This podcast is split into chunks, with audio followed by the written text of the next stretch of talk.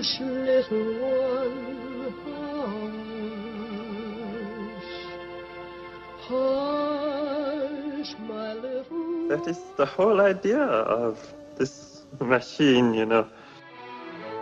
どこ行くの I love you. A grande ilusão. Aren't you drinking? I never drink. Why?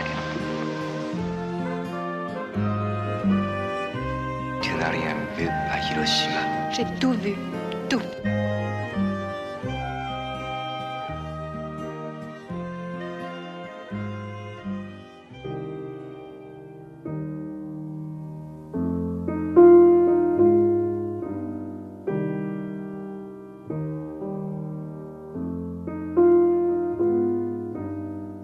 A Grande Ilusão começa hoje com a estreia de Saint-Omer, de Alice Diop. Inês Lourenço, um drama de tribunal francês baseado num caso verídico que venceu o Grande Prémio do Júri no último Festival de Veneza. Baseado num caso verídico e, em particular, num caso que a realizadora acompanhou estando presente no tribunal para assistir ao julgamento. É importante referir também, desde já, que Alice Diop vem do documentário para o registro do drama. Esta é a sua primeira ficção e essa sensibilidade documental é perceptível na abordagem. Este é um filme que liga virtualmente duas mulheres de origem senegalesa, tal como a realizadora, sentadas na mesma sala em condições diferentes. Portanto, estabelece-se uma linha de empatia entre aquela que está a ser julgada pela morte da sua filha de 15 meses, deixada numa praia no norte de França, o caso é de 2016, e uma romancista e professora de literatura, no fundo o alter ego da realizadora, que assiste ao julgamento aqui com a intenção de escrever um romance a partir desta história trágica e chocante, relacionando-o com o mito de Medeia. Porém, essa intenção inicial acaba por se diluir à medida que as sessões do julgamento decorrem e toda a dimensão da vida daquela jovem mulher vai comunicando secretamente com a escritora que a escuta na assistência. E é admirável a maneira como Diop nos coloca dentro daquela sala de tribunal perante a força e ambiguidade da linguagem, porque temos vários momentos que são quase monólogos e ao fazê-lo explora o drama de tribunal fora da energia mais comum dos procedimentos, porque se centra, de facto, no poder e no tempo da palavra, nas imagens que as palavras podem criar e, sobretudo, no fluxo invisível, na reflexão feminina mais íntima que escapa à própria lógica do tribunal e à questão da culpa. E é neste território muito delicado que uma consciência, inclusive cultural, vai ganhando espessura até ao instante de uma troca de olhares entre as duas mulheres que transmite a grande complexidade e beleza deste filme. É magnífico. Madame Colly, savez-vous pourquoi vous avez tué votre fille Je ne sais pas. J'espère que ce procès pourra me l'apprendre.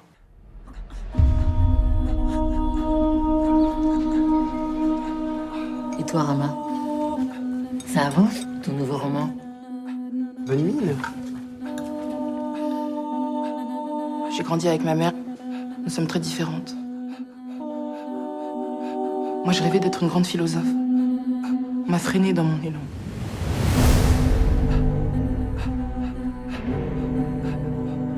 Vous nous prenez pour des imbéciles. Mais la vérité, vous ne vouliez pas de cette grossesse.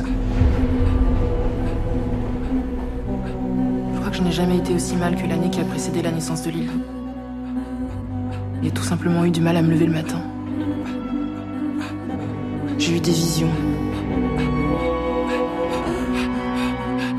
La sorcellerie, c'est le constat auquel j'arrive par défaut. Chegam também às salas. Têm de vir vê-la, de Jonas Trueba, e A Estranha Comédia da Vida, de Roberto Andó. Uma boa semana de estreias, apetece dizer. Têm de vir vê-la. É um pequeno filme na duração, uma hora e quatro minutos, e também por esta duração se pode fazer o jogo com o título de que é imperativo ir ver esta película porque não vos vai tomar muito tempo, mas em rigor têm de vir vê-la, refere-se a uma casa. O espanhol Jonas Trueba, já agora filho do realizador Fernando Trueba, apresenta então um filme que, de uma forma leve, inteligente, intimista e minimalista, consegue evocar uma série de sentimentos universais, mas também muito contemporâneos. A situação narrativa é bastante simples. Temos dois jovens casais amigos em plena pandemia que se encontram primeiro num café em Madrid no inverno e eh, um desses casais que se mudou para uma zona fora da cidade convida o outro a visitar a casa nova, algo que acontece só seis meses depois, já na primavera. Com apenas estes dois encontros e pelo meio seguindo o casal uh, que foi convidado, Jonas Trueba cria toda uma observação geracional e humana que, a partir de ótimos diálogos e ideias-chave, acaba por sugerir sentimentos mais dilatados do que a duração uh, do filme, em alguns aspectos lembrando mesmo Eric Romer ou Woody Allen. Muito recomendável.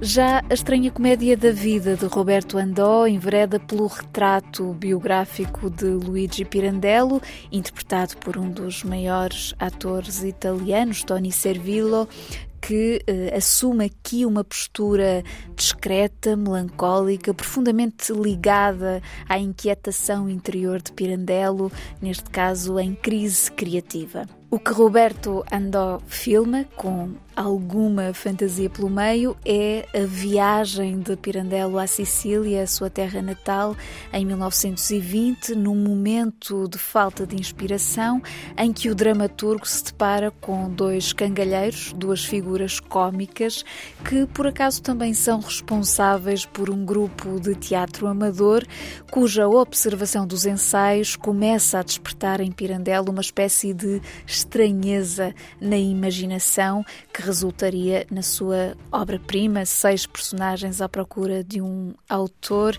uma obra que provocou escândalo na altura da estreia. Essa circunstância é contemplada pelo filme, mas, sobretudo, trata-se de uma revisitação deliciosa do universo mental de Pirandello, um filme, até diria, um pouco fora de moda, com um equilíbrio raro entre o humor à italiana e a tal melancolia que Servillo projeta na personagem. Ma voi, voi siete Luigi Pirandello, è maestro. Voi, un madoisto. Di che cosa vi occupate? Insegno letteratura. Noi invece la facciamo. Non ho nessuno scopo e sono felice. Tano, senza pausa. Non ho nessuno scopo e sono felice. Scopo e sono felice. Ah sì, scopo e fottetino.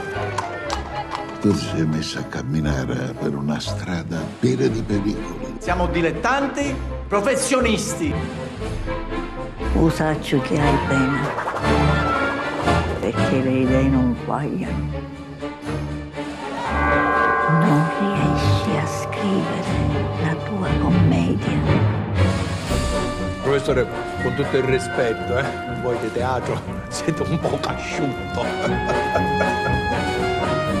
Ho capito quello? Per ora noto solo fantasie. Ho in mente una stranezza che è diventata quasi un'ossessione. Vamos a outras propostas de cinema.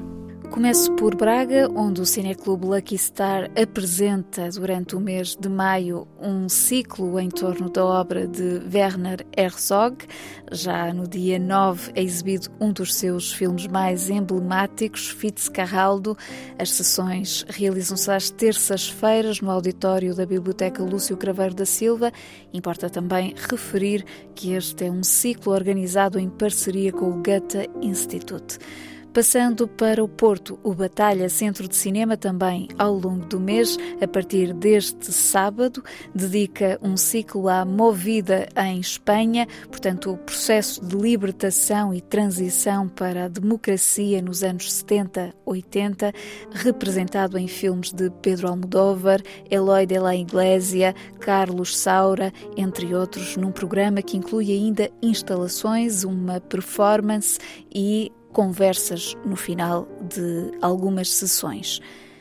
Finalmente, em Lisboa, a Cinemateca apresenta a continuação ou segunda parte do ciclo sobre o tema da guerra no cinema, as suas diversas formas de representação, exibindo a partir da próxima semana filmes como Sob a Bandeira da Coragem, de John Huston, que, aliás, dá início a esta segunda fase do ciclo, Spanish Hearth, de Joris Evans, este com o contributo de Hemingway Hemingway, J'accuse de Abel Gance, A Batalha do Rio de Prata de Michael Powell e Emmerich Pressburger, Paisá de Rossellini, A Batalha do Rail de René Clément, Non ou A Vanglória de Mandar de Manuel de Oliveira, entre vários outros clássicos e raridades, sendo de destacar ainda o filme que encerra o ciclo Onoda 10 Mil Noites na Selva, de Arthur Harari, que na verdade é uma bela estreia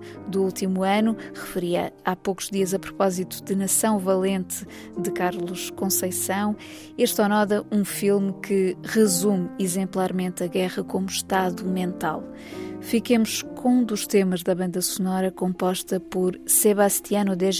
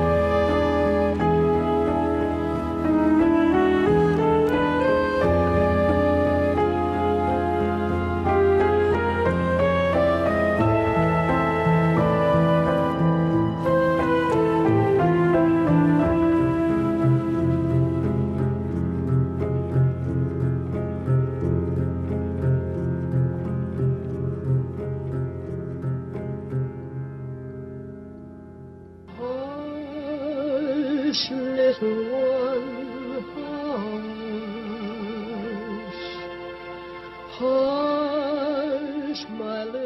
That is the whole idea of this machine, you know.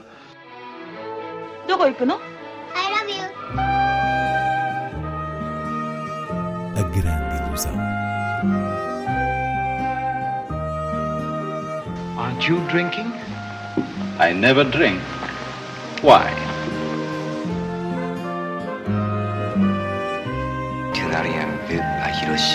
J'ai tout vu.